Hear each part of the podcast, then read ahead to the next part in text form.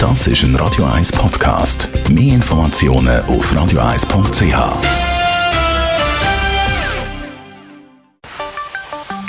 Der Finanzratgeber auf Radio 1 wird Ihnen präsentiert von der UBS. Stefan Stolz von der UBS, der Saron und Libor Zinssatz.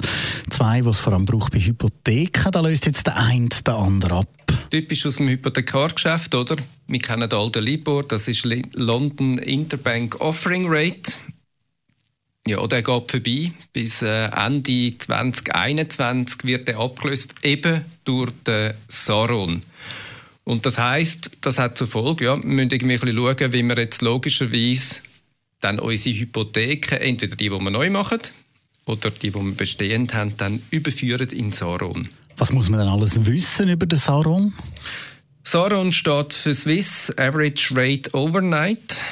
Der Satz gibt es schon länger, der gibt es schon seit 2009 und wird eigentlich auf der Basis von der abgeschlossenen Transaktionen und verbindlichen Kauf- und Verkaufspreis im Schweizer Geldmarkt berechnet. Von dem her ist das äh, ein Referenzsatz, wo man gut nehmen kann.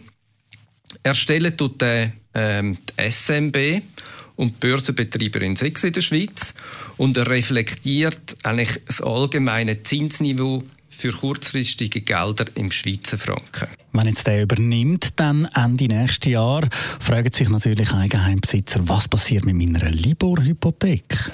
Genau. Es ist schön am Soron, er ist äh, öffentlich einsehbar. Also man kann die Preise anschauen und jetzt natürlich gibt es unterschiedliche Tatbestände. Wenn Sie eine neue Hypothek heute abschließen, zum Beispiel mit der UBS, dann kann man heute schon eigentlich eine Soron-Hypothek abschließen.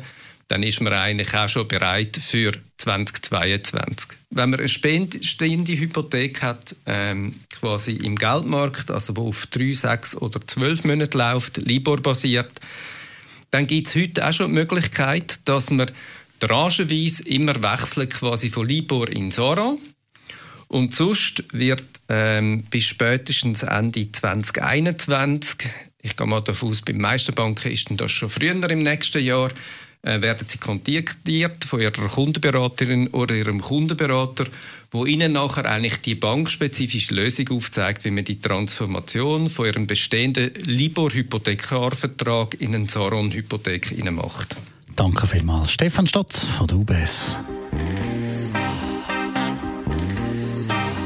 Das ist ein Radio 1 Podcast. Mehr Informationen auf radio1.ch.